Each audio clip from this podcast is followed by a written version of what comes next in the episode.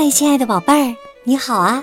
我是小雪老师，欢迎收听小雪老师讲故事，也感谢你关注小雪老师讲故事的微信公众账号。下面呢，小雪老师带给你的故事名字叫《小灰球、直尾巴和半撇狐》。故事开始喽！小灰球、直尾巴和半撇狐。鼠爸爸上了年纪，渐渐感到自己来日无多，就把三个儿子叫到床前。他们是小灰球、直尾巴和半撇狐。孩子们。鼠爸爸一边调整自己肚子上的热水袋，一边说：“我快要离开你们了，我想把财产分给你们。小灰球，那一大块帕尔马奶酪留给你了，就在布兰比拉先生的商店里放着。直尾巴，来来来。”那一大盒饼干归你了，你到特蕾莎太太的前厅去找吧。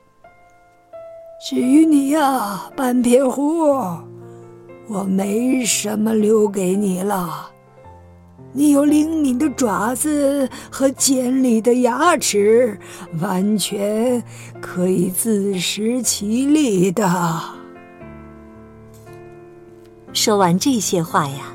鼠爸爸长叹一口气：“唉。”他别过脸去，面朝墙壁，不让孩子们看见自己的眼泪。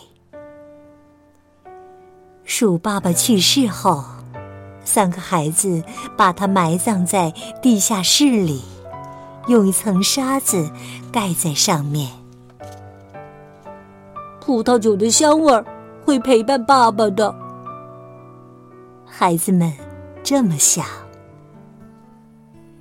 鼠爸爸的葬礼结束后，三个儿子相互告别，各奔前程。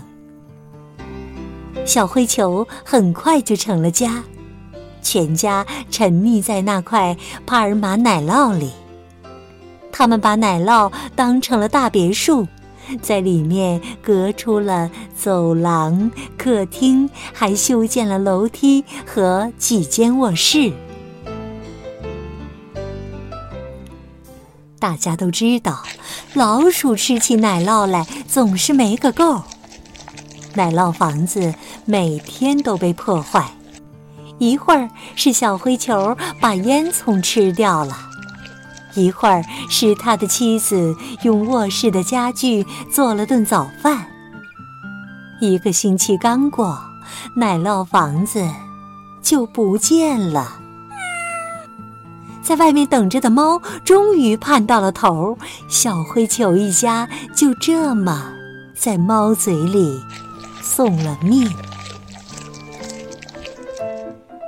直尾巴。在鼠爸爸去世后，住进了饼干盒。很快呀，它就胖得出不来了。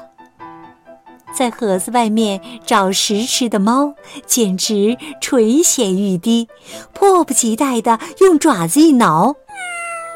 唉，让我们祝这只猫有个好胃口吧。最后一只老鼠半撇狐，它没有什么财富可以享受，只好自食其力，每天辛苦的外出觅食。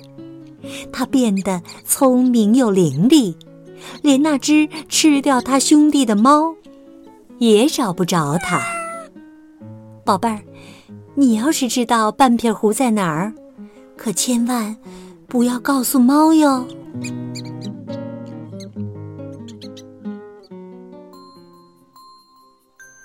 亲爱的宝贝儿，刚刚啊，你听到的是小雪老师为你讲的故事《小灰球、直尾巴和半撇狐》。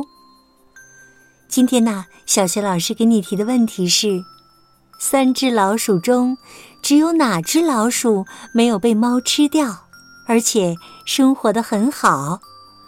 如果你知道问题的答案，别忘了通过微信给小雪老师留言告诉我哟。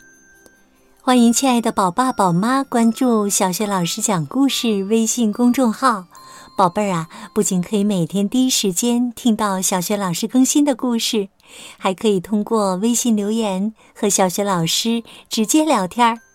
我的个人微信号也在微信平台页面当中。好了，宝贝儿。故事就讲到这里啦。如果是在晚上听故事，下面就和小雪老师进入到睡前小仪式当中吧。和你身边的人首先道一声晚安，给他一个暖暖的抱抱和甜甜的晚安吻吧。